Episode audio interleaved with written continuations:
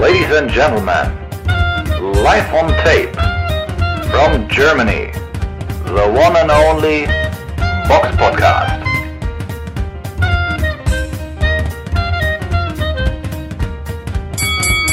Live und in Farbe hier aus Deutschland, der Box Podcast. Es ist Sonntag, der 21.08. Und heute mit dabei die Samira. Hallo. Und nicht der Robert. Wir haben ein doch sehr spannendes Wochenende hinter uns und fangen mit dem Rückblick an. Der Box Podcast Rückblick aufs vergangene Wochenende. Fangen wir an mit einer Card, die am Samstag, den 20. August in der Pechina Arena in San Diego war. Da war eine Veranstaltung von Bob Arum. Dort kämpfte Emanuel Navarrete gegen Eduard Baez um den WBO-Titel im äh, Federgewicht und diesen Kampf gewann Emanuel Navarrete durch K.O. in der sechsten Runde. Dann war noch eine Veranstaltung im Seminole Hard Rock Hotel und Casino in Hollywood, Florida.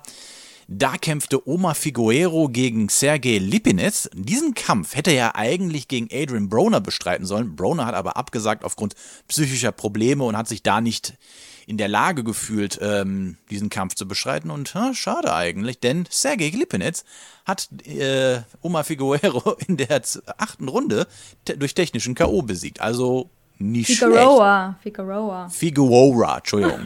es gibt Namen, die kann ich nicht aussprechen und ich glaube, das werden wir gleich im Laufe des Podcasts noch öfters hören. Auf jeden Fall, äh, ja, der, der ähm, Einspr äh, ja, Ersatzgegner hat seine Chance genutzt und äh, deswegen von uns äh, Glückwunsch an Sergei Lipinetz. Die größte Veranstaltung, da müssen wir jetzt drauf eingehen, ist natürlich die Veranstaltung in Jeddah äh, wo die, äh, das Rematch zwischen äh, Alexander Usyk und Anthony Joshua stattgefunden hat. Bevor wir aber darauf eingehen, gehen wir natürlich jetzt erstmal noch auf ähm, die Undercard ein, denn da waren auch ein paar wirklich gute äh, Ansetzungen gewesen. Übertragen wurde in Deutschland äh, ab dem Kampf von Ramla Ali gegen Crystal Garcia Nova. Interessant war aber auf jeden Fall der Kampf von Badu Jack gegen Richard Popeye Rivera. Ähm, ein sehr enger Kampf, den ich so habe auch nicht kommen sehen, den ähm, äh, Badu Jack durch Split Decision für sich entschieden hat. Ich hatte Rivera eigentlich vorne und der war auch ziemlich angepisst, muss man sagen. Ähm, aber gut, er hat äh, gute Leistung, er hat sich auf jeden Fall jetzt mal auf, auf die Karten von vielen anderen Promotern, denke ich, damit mal befördert. Badu Jack ist aber auch, hat man auch gemerkt, 38, also der wird nicht jünger. Und ich denke, ähm, da ist auch schon so das Licht am Ende des Horizonts allmählich zu erkennen. Also er ist bestimmt auf jeden Fall schon so im Spätherbst seiner Karriere. Dann hat auch noch Callum Smith gegen Mathieu Baudelike geboxt. Da braucht man eigentlich nicht wirklich viel zu sagen. Callum Smith in allen Fragen über, äh, äh, überlegen. Bodalik hat zwar bisher nur eine Niederlage gehabt, aber er hat halt noch nie auf diesem Niveau eines Callum Smith geboxt und Callum Smith hat das Ding durch K.O. in der vierten Runde richtig eindeutig besiegt. Ein Kampf, wo sehr viele Fragen, äh, Fragezeichen im Vorfeld waren, war der Kampf zwischen Philipp Hörgewitsch und, jetzt wird es interessant, Jilai Zhang. Jedenfalls so sa sagt Google, dass man den Namen so ausspricht. ähm, ja, Samira, also du hast den Kampf jetzt auch gesehen. Also, huh. Ich hatte gar nicht so viele Fragezeichen vor dem Kampf. Jetzt erst Ach. danach mehr. Ach, echt? gesagt, ja. Ja, ich, ich hatte vorher die Fragezeichen, so beide hatten halt so schöne Rekorde gehabt, aber da war halt nie so die große Klasse bei gewesen und des, deswegen hatte ich halt Fragezeichen. Und, äh, aber okay. Hilkovic war ja schon der klare Favorit eigentlich und deswegen, also ich dachte so, ja, da, also das wird er halt so machen, ne? Also das muss er machen, das wird er machen. Hat er zwar auch gemacht, aber ich Was hat war er dann denn schon gemacht? erstaunt. Also naja, er ist schon in der ersten Runde, wurde er angezählt, ne? Also das war ja schon ein bisschen erschütternd quasi. Es war natürlich jetzt nicht so ein harter Schlag, aber es war halt perfekt, perfekt äh, von Zhang, Zhang gesetzt. Zhang. Einfach so Zhang, ähm, ja, die Rechte hinters Ohr und äh, Hirkovic ist natürlich runter, wurde angezählt, ist dann wieder hoch. Also das war schon, also der einzige und äh, ja, Knockdown in diesem Kampf. Aber ich meine auch danach, ich habe zwar schon recht deutlich für Hirkovic den Kampf gepunktet, aber er sah echt in einigen Runden überhaupt nicht gut aus und auch nicht wie der viel jüngere Ich meine, Zhang ist ja 39, ähm, und Hilkovic ist 30 und die sahen ja teilweise beide richtig stehend K.O. tot aus, oder? Also hatte ich so das Gefühl, so umso länger der Kampf ging. Aber natürlich, Hilkovic hat sich wieder erholt, so hat sich gesammelt. Bei mir hat er dann nur die dritte Runde dann noch abgegeben und die sechste. Sonst hat er einfach bei mir mehr gearbeitet. Also Zhang hat, der ist nicht schlecht so, der war, ist auch sehr gefährlich so, der, der hat auf seine Konter immer gewartet hat er auch, hat ihn auch ziemlich, ja, eingedeckt manchmal mit mehreren Kombinationen, Händen, die getroffen haben. Also da hatte man echt schon bis zum Ende so manchmal Angst. Also der Kampf könnte vorzeitig enden. Aber im Endeffekt hat ihm auch die Kondition angefehlt. Ne? Seine Workrate war einfach so niedrig, dass du ihm die meisten Runden am Ende, also ich konnte sie ihm nicht geben. Ich habe den Kampf dann schon 116, 112 für Hirkovic gepunktet. Offiziell, ja, haben sie 115, 112 zweimal gewertet und einmal 115, 113 ist völlig, ähm, ach nee, einmal 114, 100, ja doch, habe ich gesagt, 114, 113. Ähm, ja, ist so ähnlich wie bei mir, kann man so machen. Es scheint recht deutlich, aber ich war schon eher ein bisschen enttäuscht von Hirgovic in diesem Kampf. Ich weiß nicht, ob ja. du, ich habe mir eine Domin, also das Urteil ist jetzt nicht eng, aber er sah nicht so dominant einfach aus, ne? Also das war einfach, er sah manchmal echt so fragil aus, er wusste nicht, was er macht, hat irgendwo anders hingeguckt, weil er angeschlagen war, hat gar nicht seinen Gegner fokussiert, hat seinen Kopf dann abgewendet, ey, wenn dann irgendwie ein Haken gekommen wäre, dann wäre der mhm. K.O. gegangen. Also wenn da ein bisschen schnellerer Mann, der ein bisschen reaktionsschneller gekommen wäre, der wäre der wär sowas von K.O. gegangen und nicht mehr mhm. aufgestanden. Also Zhang war wirklich ein unangenehmer. Ich hatte sogar, ich hatte Zhang mit einer Runde vorne, weil oh. er halt am Anfang mehr gemacht hatte und halt auch mehr Ausrufezeichen. Aber er hat halt äh, zum Ende hin zu stark abgebaut. Also mhm. das war schon eine enge Kiste. Ich hatte 114, 113 für äh, Zhang. Aber ja. ich gehe jetzt, also ich, jetzt, ist jetzt für mich kein Skandal, aber ähm, sagen wir mal so, Zhang 125 Kilo zu 110 Kilo dafür hat er eine Bombenleistung gegeben und ja, ich ja. denke, äh, puh, also Zhang könnte jetzt so den neuen Status von Hergewitsch haben, der Mann, den keiner boxen will. also das, auch so die Kombination und wie der das gemacht hat, ich fand das, also ich fand Zhangs Leistung wirklich gut und hätte es ihm eigentlich auch gegönnt. Am Ende ist es mir natürlich egal, aber mit der Leistung wird Hergewitsch also gegen naja, jeden Top 10 Mann mhm. untergehen. Natürlich waren da ja auch im Vorfeld auch ähm, Probleme, die wahrscheinlich da auch ne, mit reinspielen. Sein Vater ist gestorben. Zhangs Eltern sind beide gestorben. Ja, genau. Und Zhangs Eltern, auch krasse Geschichte. Und der war zwei Jahre irgendwie nicht in China, ne, auch wegen Corona nicht zu Hause. Also er hat seine Familie irgendwie mm. zwei Jahre gar nicht gesehen. Das ist ja richtig äh, verrückt eigentlich. Aber ja, also ich muss sagen, Klar, er, also Sieg für Hirkovic, aber eigentlich finde ich, war es, hätte man gedacht, ein Pflichtsieg. Aber er hat sich echt schwer getan. Er hat viele äh, Schwächen aufgezeigt und überraschend starker Zhang, ähm, der auch sich geärgert hat, dass er, also der hat auch gedacht, dass er gewonnen hat, hat man am Ende auch gesehen. Der mhm. hätte ja auch sein können. Für mich hat er einfach ein bisschen zu wenig gemacht, auch wenn er vielleicht die härteren Hände drin hatte. Aber man kann das schon auch enger sehen. Ich ich bewerte einfach die Workrate immer ein bisschen mehr. Das wird man auch später bei Usyk Joshua sehen. Deswegen äh, punkte ich da einfach anders. Und ja, muss man sehen. Also ich sehe Hirkovic da mit dieser Leistung auf jeden Fall auch ganz weit entfernt äh, von den Top, Top 3, Top 4. Aber der kann sich sicherlich noch verbessern. Ja. Das muss er. Muss er auf jeden Fall. Hat ja noch Zeit. Und ja, mal schauen, gegen wen er danach boxt. War auf jeden Fall keine leichte Aufgabe. Kommen wir zum Hauptkampf. Und Junge, Junge, Junge, also kaum ein Kampf, auf den ich mich wirklich so gefreut habe wie dieser. Und ähm, ja, fand, also erstmal per, per se, wie, erstmal bevor wir auf den Kampf im Detail eingehen, wie fandst du den Kampf im Gesamten? War, war, also es war schon ein echt guter Kampf, oder? Also sagen wir mal so, ich fand ihn spannend also Tyson Fury hat ja gesagt, das ist ein Shitkampf, aber ähm, ja, muss er natürlich aus seiner Position sagen, aber ähm, nö, also ich, also ich war schon mitgerissen, sagen wir mal so, weil es war ja trotzdem bis zum Ende spannend. Ich habe mir zwar schon gedacht, dass es irgendwie über die Punkte geht, aber man war sich ja nicht so sicher. Es hätte auch irgendwie teilweise vorzeitig enden können und das macht ja den Kampf ähm, sehr spannend, mhm. würde ich sagen. Also von daher, also ich bin jetzt nicht extrem enttäuscht oder so. Und ja, wie sieht es bei dir aus? Also ich, ich, äh, ich war auch äh, echt gespannt. Also ich gehen wir jetzt vielleicht dann mal auf die Details im Kampf ein. Also ich habe auch brav mitgepunktet. Und äh, ich habe das ja teils, die ein paar Hörer, die uns auch bei Instagram folgen, konnten das ja auch mitbekommen. Also bei mir sah es halt so aus, erste Runde war für mich eine Usik-Runde und da kam dann Joshua und der hat das dann wirklich die nächsten drei Runden definitiv bei mir dominiert. Er hat wirklich da eine gute, also ich fand überhaupt, Joshua wirkte in diesem Kampf fokussierter. Ich fand, er wirkte ähm, konzentrierter. Er wirkte ähm, sta psychisch stabiler. Gut, später nicht, aber auch da gehen wir noch drauf ein.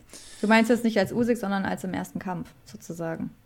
Oder als Also im ersten Kampf, genau, genau. Ja. Also da war, finde ich, da hatte er überhaupt die, total die Linie verloren. Hier, fand ich, war er sehr fokussiert und hat eigentlich auch sehr konzentriert geboxt. Nicht sehr variabel, also da kam sehr viel Einzelaktion, wenig Kombination.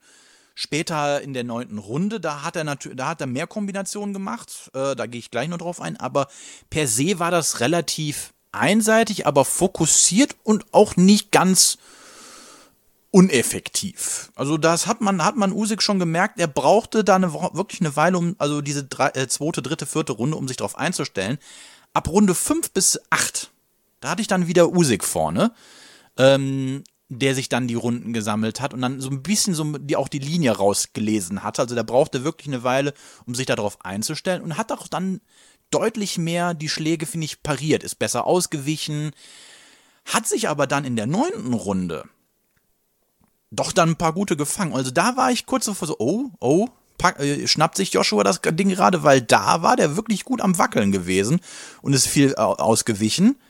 Aber was dann Usyk in der 10. bis 12. Runde wieder gebracht hat, da war ich erstaunt, dass der nochmal so stark zurückgekommen ist und ihn dann da auch nochmal so ausgeboxt hat. Also Hut ab, ich habe 116, 112 Usyk und ähm, der Großteil unserer Hörer, die an einer Umfrage bei äh, Instagram teilgenommen haben, hatten im Vorfeld des Kampfes auch Punktsieg äh, Usyk äh, getippt. Ja, das war ja auch unsere Tendenz eher. Ne? Obwohl, dachtest mhm. du, oder hast du vorzeitig getippt? Weiß ich gar nicht mehr. Ich genau. hatte äh, Punktsieg damals getippt. Nee, das ja. stimmt gar nicht. Ich hatte vorzeitig TKO, hatte ich gedacht. Weil ich dachte, ja. der Gameplan, weil es hieß ja offiziell, dass er, oder es hieß ja inoffiziell, mehr dass Gewicht, er an, ne? mehr genau. Ich hatte jetzt gedacht, er würde dann mehr auf den Körper gehen, was er ja gar nicht getan hat. Das war ja eher sogar ein Ding von Joshua. Ähm, aber, also der Punkt. Nee, gar nicht, würde ich nicht sagen. Also, er ja. ist auch schon zum Körper, aber nicht so nicht, nicht so, so hart und nicht so auffällig. Und es wurde halt auch teilweise gar nicht äh, kommentiert, deswegen hat man das nicht so mitgekriegt. Mhm. Also muss man echt sagen, also ich fand, ähm, ich habe es ein bisschen anders gesehen, den Kampf. Ähm, okay. Man muss ja sagen, kommentiert haben bei The Zone Andreas Seelag, also der Head Coach vom Boxwerk, Bernd Bönte kennt man ja, der ehemalige Klitschko-Manager Uli Hebel. Also die beiden sind ja, also Selak und Hebe sind ja Stammteam von The Zone. Ich fand am Anfang, dass die drei mir doch ein bisschen zu einseitig Joshua Pro kommentiert haben, muss ich sagen, obwohl ich die echt im Team gut mag und auch mhm. die haben echt einen guten Job gemacht, auch sehr interessante Vorberichte.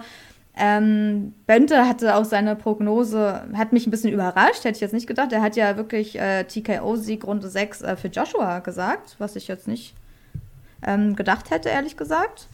Dann Seelag Punktsieg AJ und mhm. Uli Hebel hatte Punktsieg Usig. Und ich glaube, Bönte hat sich wahrscheinlich zu viel mit dem Anti-Joshua-Lager unterhalten, weil die die ganze Zeit von irgendwelchen harten Handschuhen geredet haben und von K.O. Und deswegen, irgendwann, wenn man zu viel, glaube ich, mit einer Seite redet, dann irgendwann geht man mit dem Gameplan von der Seite. Aber ich fand nicht, dass die ersten Runden so schlecht für Usyk waren, ehrlich gesagt. Also ich finde, man kann ihm auch die zweite geben. Manche waren eng ich fand, Joshua hat einfach nicht so viel gemacht. Also ich finde, die ersten beiden kann man auch Usyk geben. Dann bei mir kam er erst in der dritten, wo ich mhm. dachte so, da hat er jetzt so ein bisschen die härteren Hände. Eigentlich hat er ja konstant immer weniger gemacht. Nur teilweise hat er halt so Bomben drin, die halt so eindrucksvoll waren, dass man dachte, okay, jetzt hat er halt die Runde. Aber gearbeitet hat er echt gefühlt irgendwie gar nicht mit seinem Jab so konstant, einfach um irgendwie vergessen so teilweise immer mehr und dann die Rechte kam natürlich gut und dann hat die halt richtig gesessen und teilweise Usyk auch, ja, Weiß ja nicht, wie oft er angeklingelt war, aber zumindest war er, wie du schon gesagt hast, in der neunten. Da hat, da hat er echt eine schwere Phase zu überstehen, aber dass er das gemeistert hat. Eine ja, schwere Phase. Ja, ist so. Also einen sehr gefährlichen Moment, sagen wir mal. Also der hätte K.O. gehen können wahrscheinlich, ne? Also dann bleibt er da auch so stehen, dann kassiert er da, aber er ja, blieb stehen, keiner wurde angezählt. Ähm, aber bei mir, also ich muss mal erzählen, bei mir hat Joshua echt nur die äh, irgendwie die dritte, die fünfte, die neunte Runde und alles andere hat bei mir Usyk gewonnen. Erst recht natürlich am Ende brauchen wir gar nicht diskutieren, Mhm. da da hat er ja was für ein Tempo der dann drauf hat, wie viel Kondition. Also, dass Mhm. er da so ein hohes Tempo gefahren ist, die Runden waren alle klar, 10 bis 12 bei Usyk. Ja, Am da brauchen wir kann nicht man diskutieren. Sich, ja, da kann man sich bei ein paar Runden so streiten. Aber ich fand schon, dass, ja, dass man hätte, also dass man gemerkt hat, dass äh, im Kommentar ein bisschen mehr die Joshua-Schläge im Vordergrund standen als bei Usyk. Weil bei Usyk, bei Joshua, der hat einmal einen Körpertreffer gemacht, dann haben sie gesagt, oh, was für ein Körpertreffer von Joshua. Und bei Usyk zum Beispiel in der fünften Runde, der hat, da wurde erst beim dritten Körpertreffer von Usyk, das habe ich mir extra notiert, bemerkt, dass er überhaupt einen Körpertreffer gemacht hat. Und deswegen ist in der Wahrnehmung von vielen Zuschauern so, der hat gar, keine Körpertreffer gemacht, hat er aber, nur sie wurden nicht erwähnt. Also das ist so ein bisschen so, ein bisschen so, ja, wo ich dachte, man hätte auch ein bisschen mehr so äh, die Arbeit von Joshua am Anfang irgendwie einfach die Workrate. Das müssen ja keine hammerharten Schläge sein, weil die waren ja eher lockerer, aber er hat trotzdem mehr gemacht. Und natürlich war er der viel beweglichere Mann. Stimmt schon, er war am Ende ein bisschen nicht ganz so locker, ein bisschen fester, hat sich natürlich bewegt so viel, weil er wusste, wenn ich einmal eine harte Hand kriege, dann kann es gefährlich werden. Aber er kam natürlich erst so am, im letzten, also ja, in der letzten Hälfte richtig rein, dass er sich wirklich perfekt rausgedreht hat und ganz locker war. Also der hatte auch natürlich auch Respekt dann vor der Power von Joshua. Aber natürlich, Joshua stand echt perfekt gut zu. Also das hat mir am Anfang echt gut gefallen, dass er sehr eng zu war. Also sein ganzer Körper so eng, hat man ihn selten zumindest so lange gesehen. Also gute Deckung auf jeden Fall. Die Und- Defensive war wirklich gut gewesen Ja. von ihm. Also das hat er, hat er wirklich verbessert. Und Ja. ich fand, was auch war im Vergleich zu jetzt äh, dem zweiten Ruiz-Kampf oder dem äh, Pulev-Kampf, wenn er getroffen wurde, wurde er nicht panisch. Ja, genau. Und deswegen glaube ich, fand, also so vom Punkt, bei meinem Punktzettel, im Endeffekt sah er da nicht besser aus als, als beim ersten Kampf, sondern eher schlechter. Aber die Wahrnehmung, würde ich sagen, ist so, dass Joshua sich verbessert hat, weil er nicht so hilflos, also er wirkte in keinem Moment hilflos und so ängstlich wie im ersten Kampf. Ne? Also da dachte ich, der ist auf seiner Linie, der hat keinen Panikmoment gehabt, der, der ist ruhig geblieben, dann hat er seine harten Hände angehört, hat auch getroffen so und hat ihn sich vom Leib gehalten. Also er wusste so ein bisschen mehr, was er macht und deswegen wirkte er auch für mich stärker. Aber ich habe den Kampf trotzdem ganz klar 118, 111 für Usyk gepunktet, weil, ja, weil ich einfach die, wie ich schon gesagt habe, einfach die Workrate, dieses Arbeiten einfach immer höher bewerte, als wenn einer irgendwie zwei Powerpunches in der Runde bringt. Und das ist natürlich immer so, der eine arbeitet halt 20 Schläge, die locker sind und der andere so zwei.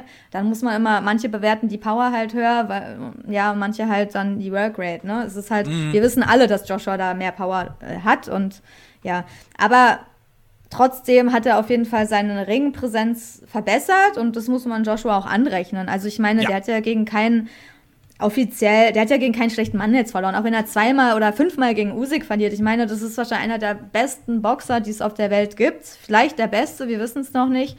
Ähm, da muss man sich jetzt auch nicht verstecken. Die Punktrichter haben es enger gesehen. Einer, also als ich schon gehört habe beim ersten Moment 115, 113 AJ, da dachte ich schon so, oh mein Gott. da hat er wahrscheinlich auch schon so Hoffnung, Hoffnung gekriegt. Ja, also, also, dass man den vorne haben kann, ich weiß es nicht. Also man kann eng punkten, aber Joshua vorne ist schon, weiß ich nicht. Also kann ich nicht verstehen, ehrlich gesagt. Kann ich wirklich nicht verstehen. So, aber das ist meine Sicht.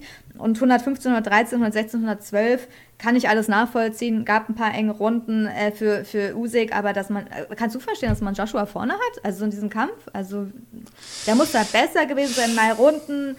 Also, Also ich fand, also ich fand, wie gesagt, ab Runde 5 hat Usyk das Ding bis auf die neunten Runde, das Heft an sich gerissen. Da war immer ein bisschen mehr drin als bei Joshua und da waren jetzt nicht die Runden bei, die wo du denkst so, ah, das könnte man jetzt so oder so drehen. Das habe ich so nicht gesehen. Also so. Aber ich bin halt natürlich jetzt auch, ich, ich, ich, ich habe ja auch nur die, die, die, Sicht auf den Kampf, wie, wie alle, wie wir den haben, aus den Ja, ja. super vielen Perspektiven. Wer Ja. weiß, wie das bei dem Punktrichter mal auch aussieht. Zum Ähm, Glück war das der amerikanische Punktregel. Sonst hätten nämlich alle gesagt, ach, das war der englische. Aber Glenn Feldman Ja, ja. hat das äh, pro Joshua gepunktet. Aber ja, weiß man jetzt nicht. Ich meine, ich finde es eh ein bisschen komisch, dass man sein, die Punktrichter, also quasi zwei, auch wenn die jetzt zum Glück korrekt gepunktet haben, so, aber ich finde es irgendwie nicht nachvollziehbar, warum man unbedingt Punktrichter aus den Ländern der Boxer nehmen muss. Also Neutralität spielt sich ja eher woanders ab. Natürlich heißt es nicht nur, weil sie jetzt aus Polen kommen würden, wären sie neutral. Sie können ja trotzdem AJ oder Usyk-Fans sein, ne? Das weiß ja, Ja. keiner. Aber trotzdem, es ist halt eine andere Wahrnehmung oft so, wenn jemand aus deinem Land kommt, du kennst die mehr, du kriegst mehr von denen mit. Und ich verstehe nicht, warum man einen ukrainischen Punktrichter nehmen muss, also Viktor Frisenko, und warum man unbedingt äh, Steve Gray noch nehmen muss aus UK. Also hat man schon mal zwei, die irgendwie parteiisch eventuell sein können, und dann hat man nur noch einen übrig, der eventuell richtig punktet. Also weiß ich nicht. Ich finde finde das irgendwie schwachsinnig. Ich hätte einfach drei Punktrichter aus drei verschiedenen Ländern, die damit nichts zu tun haben, genommen. Fertig so. Weil das, ich meine, dieses Bild, ne, gerade so beim Boxen, Fehlurteile so, äh, um, um dem einfach vorzubeugen. Also, weil der eine sagt, ich will dann Ukrainer, ich will den und also, weiß ich nicht, muss man nicht machen, wenn es so ein richtiger Titelkampf ist.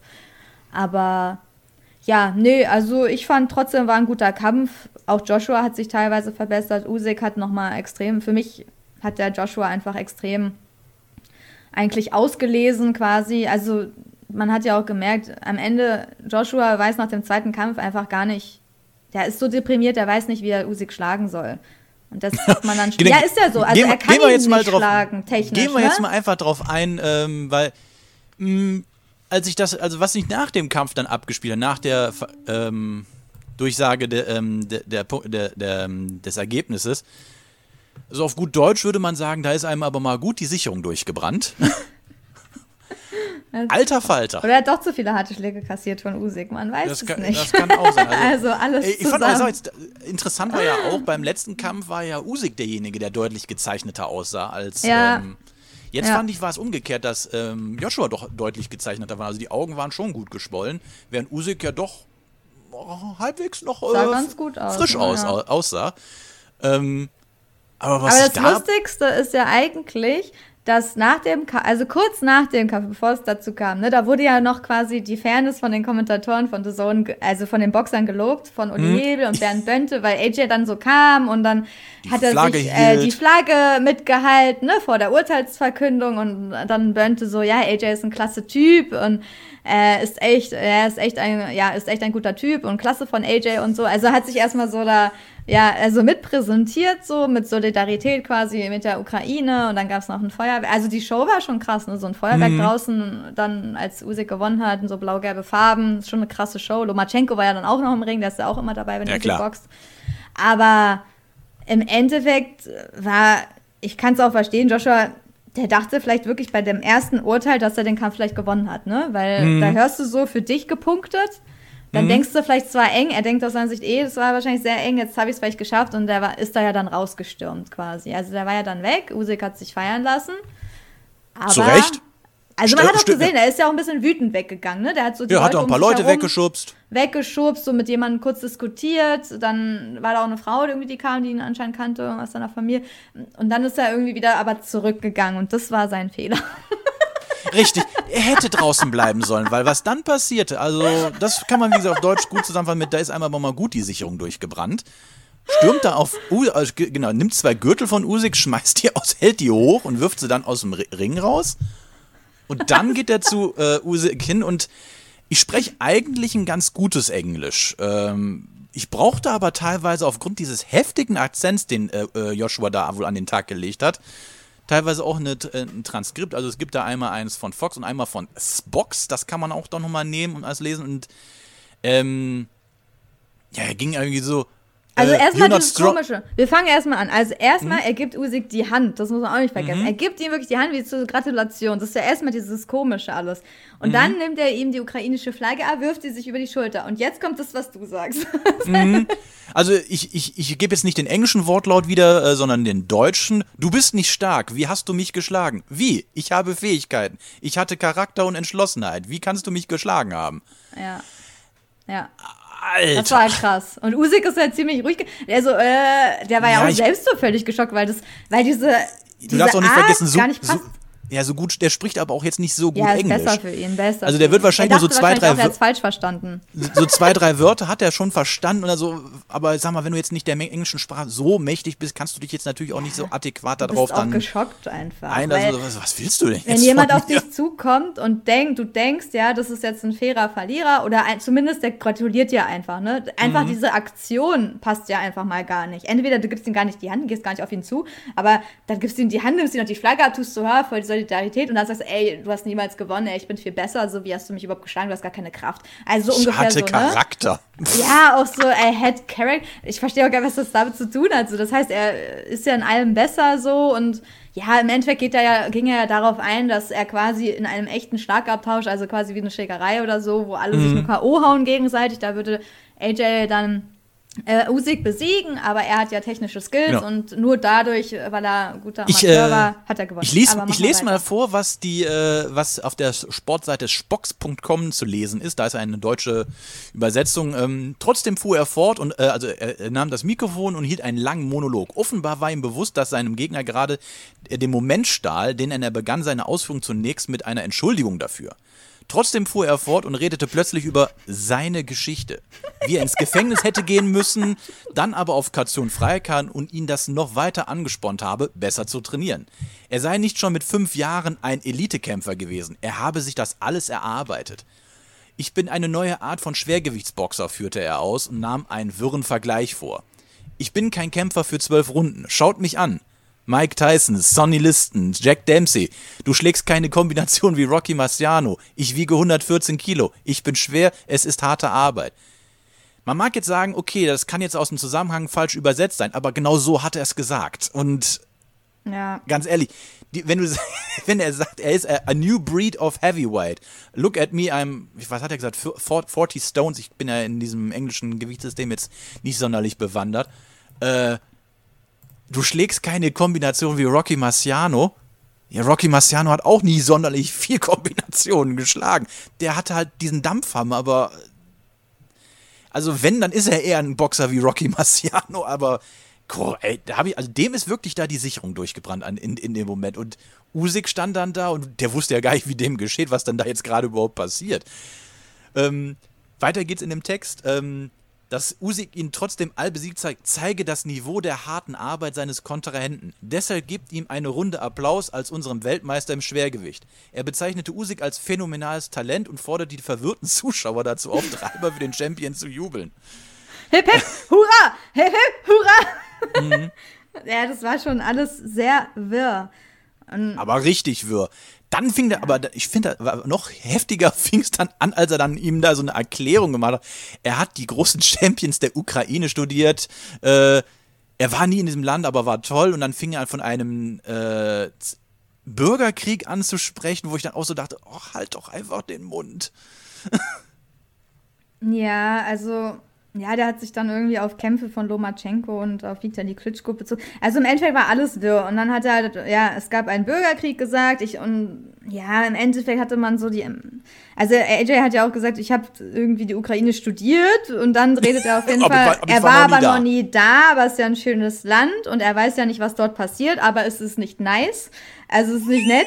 Also da denkt man so, hey, hat er, guckt er gar keine Nachrichten so? Also so, vor Dingen, wenn er vorsagt, I was studying Ukraine. Das heißt, er hat sich damit beschäftigt, aber dann weiß er nicht so richtig, was da los ist. Also anscheinend hat er auch nichts von Russland mitgekriegt. Ich weiß es nicht. Ich weiß nicht, wo der lebt. Ist er eigentlich auch nicht so weit entfernt von ihm, aber okay, in UK. Die sind irgendwie in ihrer eigenen Welt. Auf jeden Fall kam das echt ignorant rüber und da dachte man sich so, ja, nur weil du die Flagge mit hochhältst oder über deine Schulter machst, aber eigentlich gar keine Ahnung hast, was da eigentlich passiert, so, und die Solidarität auch gar nicht echt ist, weil du einfach nichts weißt, äh, dann sei einfach leise, weil das ist nur noch peinlich, was du sagst. Also es ist auch nicht echt, weil es ist ja nur Show, so, oh, ich halte irgendeine Flagge hoch. Aber er hat ja anscheinend keine Ahnung, so was da los ist. Das Zumindest war so Stehgreifgelaber er verwirrt. Donald Trump, oder? So einfach mal aus dem Stegreif jetzt irgendwas sagen. Es war peinlich und auch die Art und Weise, wie er sich. Also ich hatte so das Gefühl, jetzt kommt, also jetzt bricht der echte Ghetto-Joshua raus. Also das kam so, wie er eigentlich ist. Oder so, wie er früher war. Weil im Endeffekt ist ja auch so, seine Geschichte ist ja auch so, er ja, war ja teilweise, er war ja kriminell und so, hatte da Probleme, kam, ich glaube, wegen Drogen und so, gab es da Geschichten. Drogenhandel. So, Genau. Ich glaube, der war ein kleiner Straßenhändler. Hatte bestimmt wenig Geld und hat dann mit, mit Drogen Geld verdient und bla bla bla. Ist ja auch alles schön, wenn man sich da rausarbeitet, aber da war so der Moment, er hat sich, glaube ich, ihm fehlte einfach die Anerkennung, auch für seine boxer- boxerische Leistung zuletzt, weil er einfach geschlagen wurde, schon das erste Mal von Usyk. Und da merkt man ja, dass viele Weggefährten auf einmal weg sind und sehr wenige nur noch bei dir bleiben. Und dass er jetzt wieder verloren hat, ich glaube, da kam so aus ihm heraus. Ja, eigentlich bin ich doch echt gut, aber irgendwie, ich krieg die Anerkennung nicht wie, die, wie Mike Tyson oder andere Champions quasi. Ich bin ja genauso gut, denkt er zumindest. Und deswegen, ähm, diese Sprache, auch wie er geredet hat, ne, dann Motherfucker und äh, my fucking passion, also meine äh, fucking Passion, die ist halt echt und so, weil ich komme aus dem Ghetto und ich war fast im Knast und so und Usyk ist ja eh so einer, der ist ja schon so ein Wunderkind ab vier gewesen und der musste ja quasi nichts machen, der konnte einfach so boxen und deswegen ist es für ihn ja gar nicht so schwer. Also so ungefähr kam das rüber, ne? Er hat ihn zwar Ja, immer ja. wieder gelobt, aber das war so eine Rede zwischen, zwischen Hass und Lob. Also einerseits zeigt er ihm Anerkennung, weil er weiß, er muss das sagen, aber andererseits würdigt er seine Leistung gar nicht. Also das ist halt, weil er ja nicht der echte Puncher ist. Und quasi, aber ich meine, er ist stehen geblieben, Joshua. Wenn du so ein Puncher bist, dann hättest du ihn umgenietet. Er ist stehen geblieben, er war noch nicht mal einmal am Boden. Also ich meine so, wenn man Puncher ist und alle umhaut, dann muss man auch einen Usyk umhauen. Ich meine, er war nah dran, darf man nicht sagen. Wer weiß, äh, neunte Runde. Es war nah dran, es hätte äh, passieren können. Aber Usyk hat ihn auch teilweise echt in der zwölften Runde auch echt gut getroffen so. Also es war, er war auch vielleicht nah dran, K.O. zu gehen. Aber ja, auch dieses Champ, dann singt er da Champ, Champ und dann Bismillah am Ende, ne, im Namen Gottes verabschiedet er sich dann. Also es war alles Ah, verwirrend. danke, ich habe mich immer gefragt, was hat er denn da jetzt gesagt? Bismillah hat er gesagt. Ah, okay. auf Arabisch. Ähm, ja, hat er auch, ja, also ich meine, das war alles verwirrend, es war alles nicht nett. Also Gefühl, äh, so, man hat gemerkt, da kam, da kam so der echte Joshua und dieser Showman, der immer so tun muss, als wäre er so wie Klitschko. Ich bin der Gentleman und ich ehre meine Gegner und ich behandle die immer gut und sag nichts Böses über sie. Aber da ist einfach so sein alles rausgebrochen. Klar, es ist alles menschlich, das sind Emotionen und so, aber das war so unsympathisch. Unsympathischer geht's gar nicht. Also, also mich hat er da nicht für sich äh, gewonnen. Also ich weiß nicht. Also ich war eh immer so mehr so in Usyks Richtung. Ich habe ja auch eher auf Punktsieg Usyk getippt, dachte auch, dass es eng wird. Im Endeffekt das Urteil war ja auch eng. Aber also das ist ja sowas von unsympathisch, diese Art, so how do you beat me? How do you beat me? So, also der, hallo, der ist, äh, der ist, der ist viel besser gewesen. Da kommst du dahin und dann, wie hast du mich geschlagen? Also ich finde das irgendwie so frech, auch dreist. Ähm, wenn das, und für mich war es halt auch nicht so eng. Und er fragt noch, how? Ja, weil er ihn ausgeboxt hat, so, ne? Also, ich weiß nicht, was, also das ist irgendwie, also ich glaube, dass, dass er echt auf so einem extremen Thron war, als er halt alle durch K.O. besiegt hat. Und er sagt ja auch, er ist kein Zwölf-Runden-Boxer, das stimmt ja wirklich bei ihm auch. Er ist halt ein Puncher. Er will seine Fights schnell beenden durch K.O., ist ja auch besser, da muss er nicht zwölf Runden da drin stehen. Aber gegen so jemanden wie Usyk, so einen krassen Techniker, der aber auch Power hat, sieht er halt schlecht aus. Und ich glaube, er würde den nie besiegen, ehrlich gesagt, jetzt. Weil das würde nur immer klarer werden. So. Ich habe das Gefühl, dass es wirklich immer klarer werden würde. Und ich glaube, sein Image hat extrem jetzt gelitten. Also der hat sich bestimmt viele Feinde jetzt gemacht. Also viele, die erstmal seine Arroganz, seine Unreflektiertheit, seine Unkenntnis über andere Länder, seine, das ist einfach so fake alles. So, oh, I love your country, but I have never been there, but it's amazing. Civil- so ein Civil War, Dieses bla und ja, und der hat gar keine Ahnung so. Also wirklich, also, boah, es war so schlimm. Also wirklich, während er geredet hat, dachte ich nur, kann ihn irgendjemand das Mikrofon abnehmen, aus der Hand reißen? Hat ein Eddie Hearn, wo bist du? Reiß ihn das Tor, stell den Ton ab. Das haben auch ein paar, also ich weiß jetzt gerade nicht mehr, welcher Boxer das war. Auf jeden Fall jemand, der bei ihm auch im Camp war, auch gesagt, so meine Güte.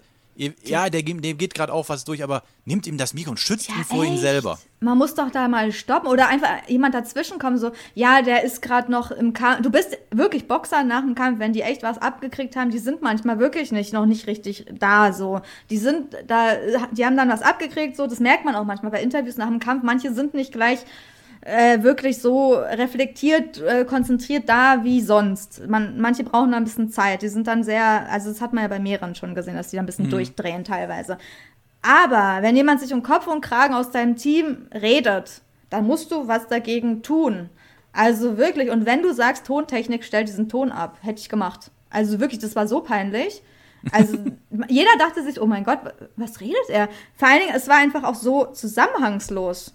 Ja. Er redet von Boxerischen, dann von Boxlegenden, dann redet er irgendwas von der Ukraine, dann Rocky Machano, dann Studying Ukraine, dann Champ Usyk, dann eigentlich bis wie How Do You Beat Me. Also es war ja gar, also wirres Zeug, gaga Gelaber. Aber Ja. okay. Wir hatten ja schon überlegt, ob wir das jetzt irgendwie einspielen sollen, aber im Endeffekt haben wir es doch gut zusammengefasst. Ich glaube, das lassen wir mal, bevor wir jetzt noch irgendwie von Sky Sports oder so noch irgendwelche rechtlichen Konsequenzen zu befürchten haben. Ja. Gut, aber jetzt gehen wir mal vielleicht in das Aft auch noch äh, neben dieser. na, na, Und das diesem- Schlimmste ist, dass er einfach Usyk seine Show gestohlen hat. Okay, Ja. Usyk hat danach zwar geredet, aber man lässt ja wohl den Sieger als erstes reden. Und man, also das ist auch diese Arroganz. Du nimmst ihm Mhm. das Mikro weg. Sorry, ich muss jetzt erstmal hier was sagen. So, I want to say something. So, ich bin ja hier eh der Bessere. So, das kannst du danach machen. Mhm. Ich bin der so. Star. Ja, der Star, genau. Er war ja auch da, so quasi, haben sie auch gesagt, dass die Halle eher für ihn war. Am Ende haben auch ein paar Usyk geschrien. Aber ist ja auch klar, weil schon aus glaubenstechnischen Gründen, ne, äh, kein Wunder, dass dann Saudi-Arabien da ein bisschen mehr Fans hat, ne? Wenn du Moslem bist, kommst du da, glaube ich, immer ein bisschen besser an. Ist Aber, der Moslem? Ja. Also, Oh, ich keine- weiß. keine Ahnung, ist mir- am Ende ist mir das ja auch scheißegal. Gibt es da verschiedene Videos, wo er was über Allah sagt. Und ich weiß nicht, ob das noch aktuell ist, aber zumindest habe ich das so aufgefasst. Ähm, deswegen ist es ja kein Wunder, aber da, das ist einfach eine extreme Arroganz. Arroganz, oder? Also du nimmst nicht dem das Mikro weg. Und seine Rede ging ja dann unter das Interview mit Usyk. Mhm. Du weißt Alle auch bei das einfach wirklich so richtig, der stand so in der Distanz so, was passiert hier gerade? Was macht der da? Der, der Gut, aber den der- Gedanken hatten, ja. glaube ich, sehr viele gehabt. Was macht der da gerade?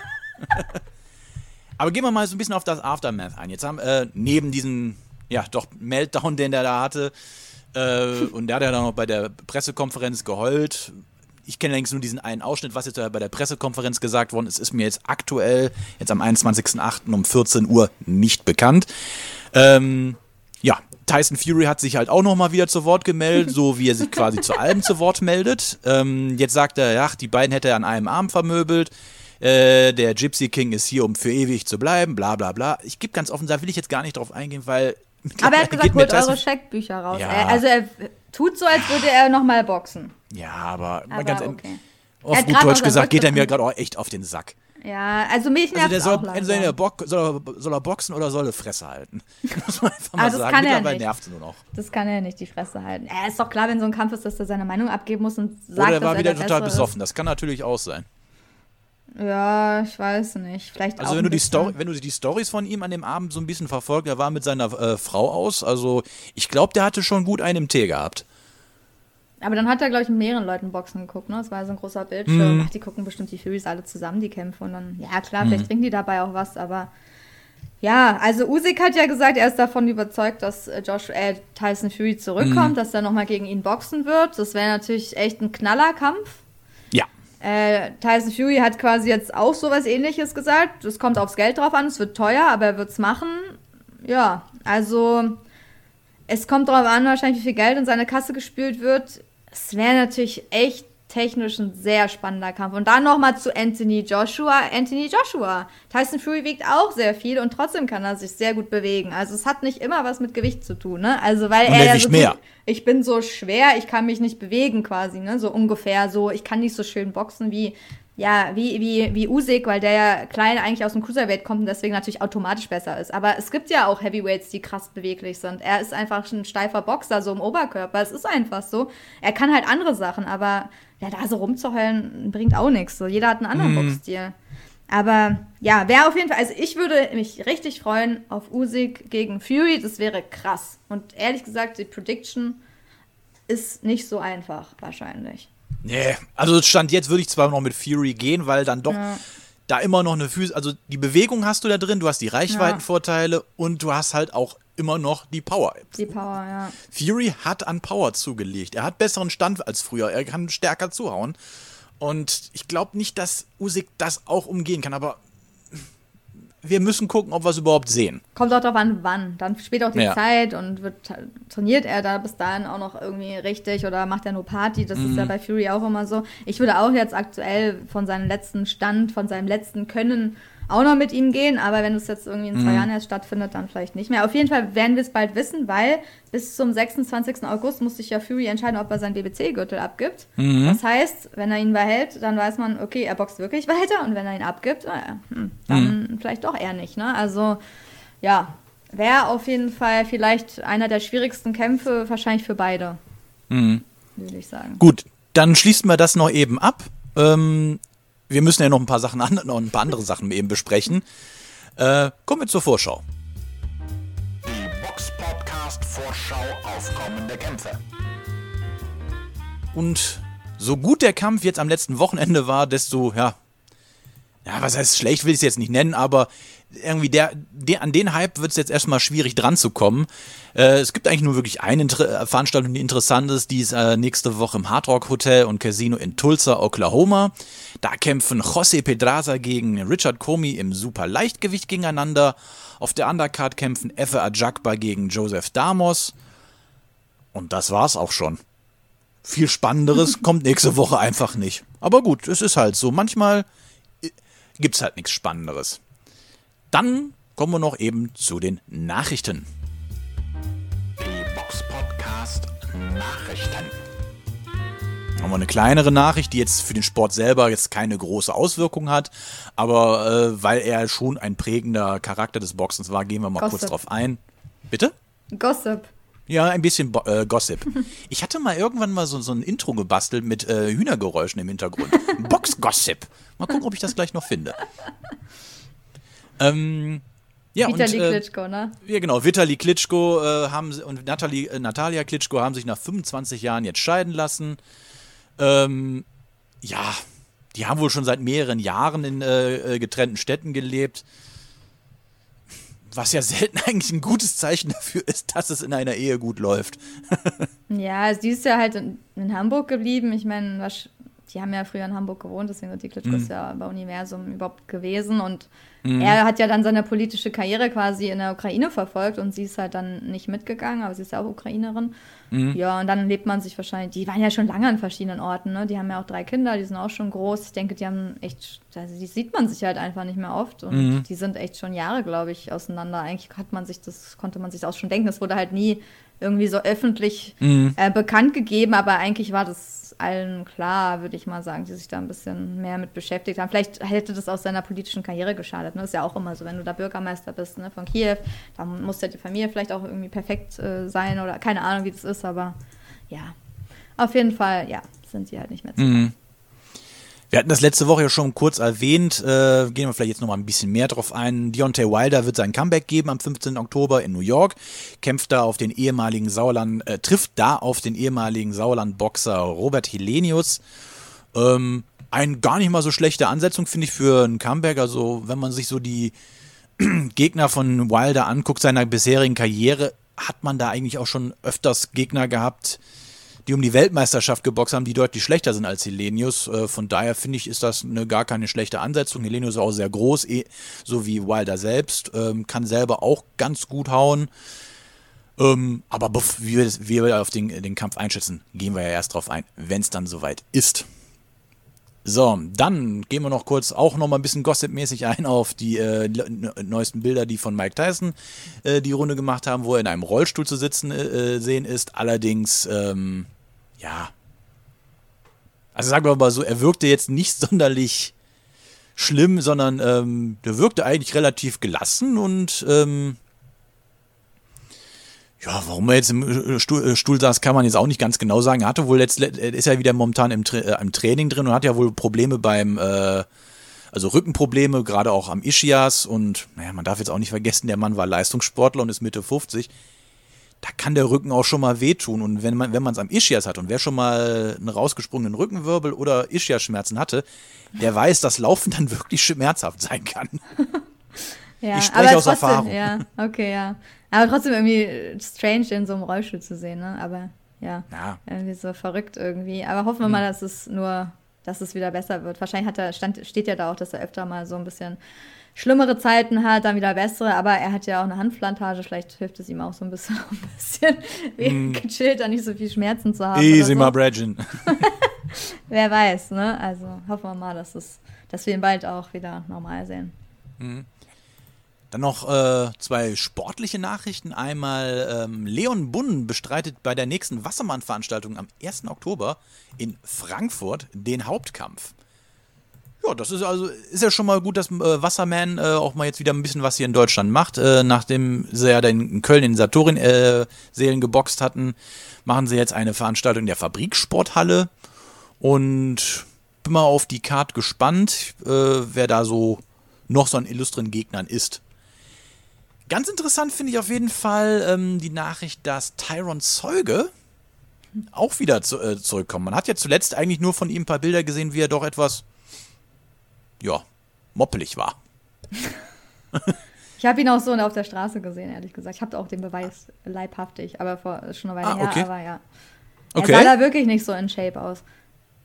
Dann, dann, dann, dann, dann geh du mal da drauf an, weil ich habe äh, jetzt äh, natürlich dann natürlich weniger Hintergrundinfos als du.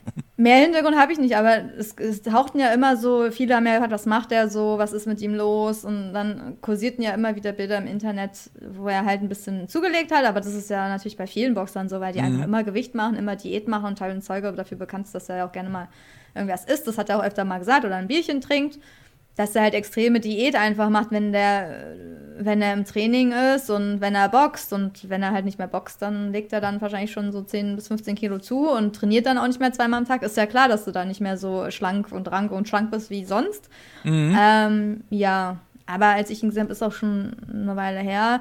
Da war jetzt auch nicht, sah auch nicht aus, als würde er so top trainieren. Das hat sich jetzt wahrscheinlich ähm, geändert, weil er ein gutes Angebot hat, aber es ist alles ein bisschen skriptisch, auch auf Boxen 1. Sie haben jetzt auch nicht geschrieben, bei wem er jetzt unter Vertrag, bei wem er nach zwei Jahren Pause zurückkehren wird. Zum, er hatte natürlich, er hat immer noch einen großen Namen in Deutschland, man kennt ihn halt, der hat ja noch im Fernsehen und so geboxt, deswegen war er auch echt ein, ein Talent, ist anscheinend jetzt auch Familienvater geworden und es steht da, dass er einen langfristigen Vertrag beim Promoter, einem neuen Promoter unterschrieben hat. Also wird es dann nicht Argon sein. Und es soll eine Vielzahl Angebote aus Deutschland, auch aus dem Ausland für den 30-jährigen Berliner Ex-Weltmeister gegeben haben. Jetzt können wir halt nur noch spekulieren, bei wem. Also, puh, da bleiben ja nicht mehr viele übrig, wenn es jemand Neues ist. Also Wasserman, also Sauerland ist raus, Argon ist raus. Dann können es nur noch ähm, kleinere Promoter sein. Ich weiß jetzt ja, nicht, SES kann, kann ich mir auch nicht vorstellen, oder? Es wäre krass, aber wer weiß, obwohl, wer weiß, also also als Hauptkämpfer, eigentlich bräuchten sie vielleicht so einen, ne? Also er hat Stimmt, schon so gesehen hast du eigentlich recht. Und die sind auch, glaube ich, die einzigen aufgrund ihres MDR-Vertrages, die halbwegs längere Perspektiven einem auch bieten können. Und es wäre halt auch nicht so weit, wenn er noch in Berlin wohnt, so nach Magdeburg, wäre von der Entfernung jetzt auch nicht so, so weit. Ja. Also SDS wäre, glaube ich, ein Glücksfall für ihn, aber es könnten natürlich auch so kleinere Promoter. Ich hatte ja auch gedacht, vielleicht Karim Akada aus Düsseldorf, weiß ich nicht. Was gibt's noch? Dann diese neue Magdeburger Promotion, wo auch ähm, Tom Schwarz. Tom Schwarz. Ähm. Fides? Fides? Ja, Fides, Fides, Fides. Oder so. Ich weiß auch nicht genau, oder wie das ausgesprochen wird, aber so, das könnte es natürlich sein. Und sonst fällt mir jetzt fast gar nichts mehr ein. Petkovic, EC-Boxing? Obwohl, nee, kann ich mir auch nicht vorstellen. EC Universum? Puh. Univer Universum setzt in letzter Zeit zu sehr auf, auf, äh, auf diese. Boxen. Ja, ja, also die haben. Kann ich mir Aber eigentlich könnte das auch Universum sein. Also ich weiß es, also am ehesten, irgendwie jetzt denke ich doch am ehesten SES. Aber wer weiß, wir werden es hoffentlich ja, ja. bald erfahren. Anscheinend ist es äh, noch nicht durchgesickert, noch nicht ganz offiziell, sonst hätten sie es auch irgendwann verkündet, aber mhm. vielleicht gucken sie auch erstmal, ob das Training läuft und ob er da. Aber es wäre auf jeden Fall ein bisschen frischer Wind. Also da muss man natürlich gucken, was die Pause mit ihm gemacht hat. Aber es würde dem deutschen Boxen gut tun, glaube ich, nochmal so ein bisschen so ein Gesicht zurückzubekommen, was Teil und Zeuge kennt man halt noch so ein bisschen. Mhm. Das, das, ist nicht schlecht. Tyron, melde dich doch mal bei uns. Wenn du uns hörst, so bei wem, bei wem bist du. Vielleicht sehe ich nochmal, quatsch ihn an. Alles klar. Damit sind wir auch schon am Ende dieser Folge angekommen. Also es war jetzt natürlich sehr, sehr, sehr viel über Usyk und Joshua, äh, und Joshua aber Ja, aber das war, glaube ich, auch mal wieder so ein Kampf, den die Welt gebraucht hat. Einfach mal so wirklich ein spannender Kampf und äh, wo zwei wirklich gute Leute aufeinander getroffen sind. Das muss man einfach sagen. Tut uns auch leid für den Rant über Joshua, aber so kam er halt bei mir an. Ich weiß nicht, bei dir, du hast gar nicht gesagt, ist er jetzt auch unten durch oder nur bei mir? Also ich habe schon gesagt, dem ist auf jeden Fall die Sicherung durchgebrannt. Also da ähm, unten durch würde ich jetzt würde ich jetzt nicht sagen. Ähm, paar äh, Zuhörer haben uns ja auch schon geschrieben, so der wird nicht mehr Weltmeister oder der ist durch.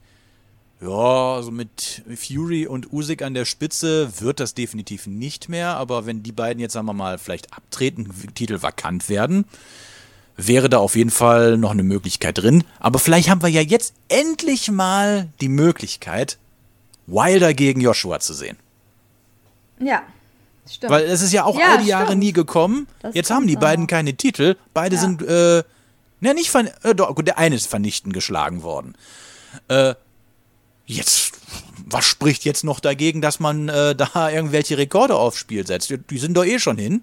Jetzt können sie auch gegeneinander boxen. Dann ganz ehrlich, ob jetzt einer von den beiden eine Niederlage mehr Ja. oder weniger, ist auch egal. das wäre wirklich auch ein krasser Was es ja per se eigentlich streng genommen immer ist.